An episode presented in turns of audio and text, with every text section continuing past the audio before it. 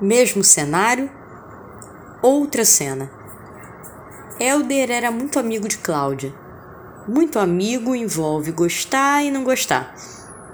Cláudia amava Helder, mas muitas vezes não gostava de coisas que ele fazia. Cláudia esquecia que Helder também podia não gostar de coisas que ela falava. A última vez que Cláudia se aborreceu com ele, jurou para si mesma: Eu não volto lá. Mas semana que vem estava lá ela. Sentia-se obrigada a dizer sim. Adorava o amigo, mas para algumas coisas às vezes queria dizer não. Não queria estar sempre disponível às sextas, não gostava quando ele ficava no telefone diante de sua presença.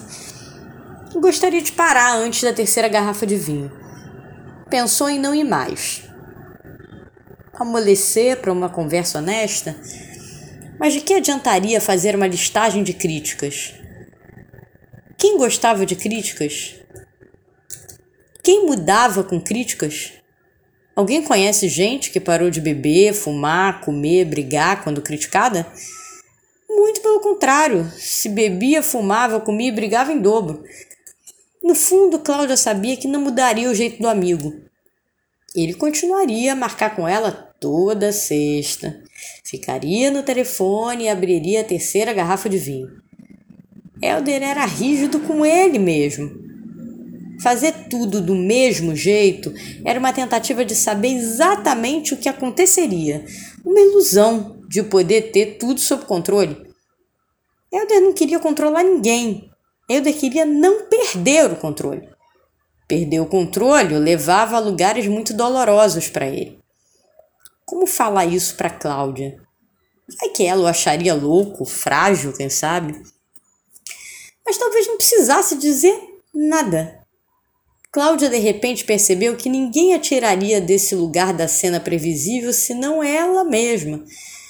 Ela lia a cena como, como se o amigo simplesmente a encaixasse naquele dia e hora, como fazem as secretárias, tendo que encaixar tantos pacientes naquele dia.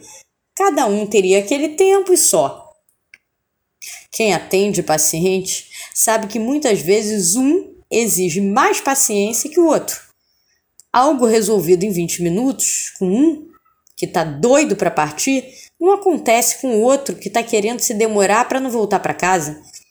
Será mesmo que Cláudia era encaixada na vida de Helder há 20 anos? Encaixa é uma palavra dura para Cláudia. Lembra esses pacientes sem nome. Mas paciente encaixado é paciente que conseguiu um lugar inesperado em agenda. Seu nome foi lembrado pela secretária que viu uma possibilidade dele ser atendido. Liga para ele e o surpreende com a possibilidade. Ao invés de excluído, incluído. Será que Cláudia, ao invés de intimada, não podia se sentir incluída na vida de um amigo? Será que um amigo visto como difícil não podia ser lido como rígido com ele mesmo? Cláudia podia mudar seu lugar ao invés de abandonar a cena, porque a cena não seria do jeitinho que Helder escrevia, mas também não seria da forma que Cláudia queria. A cena é sempre inédita. Pode parecer igual, mas no máximo é parecida. Tem sempre algo diferente para quem sabe olhar tem sempre algo inédito para quem quer olhar. Como ninguém muda ninguém, Cláudia podia usar da sua leveza e de seu amor em cena. Ao invés de querer mudar, por que não convidar um amigo a contar de sua semana no momento que era do telefone? No que daria o papo? Ninguém sabia, nem tinha que saber. Convites sempre fizeram diferença no mundo. Convite não é uma intimação. Intimação é coisa de polícia.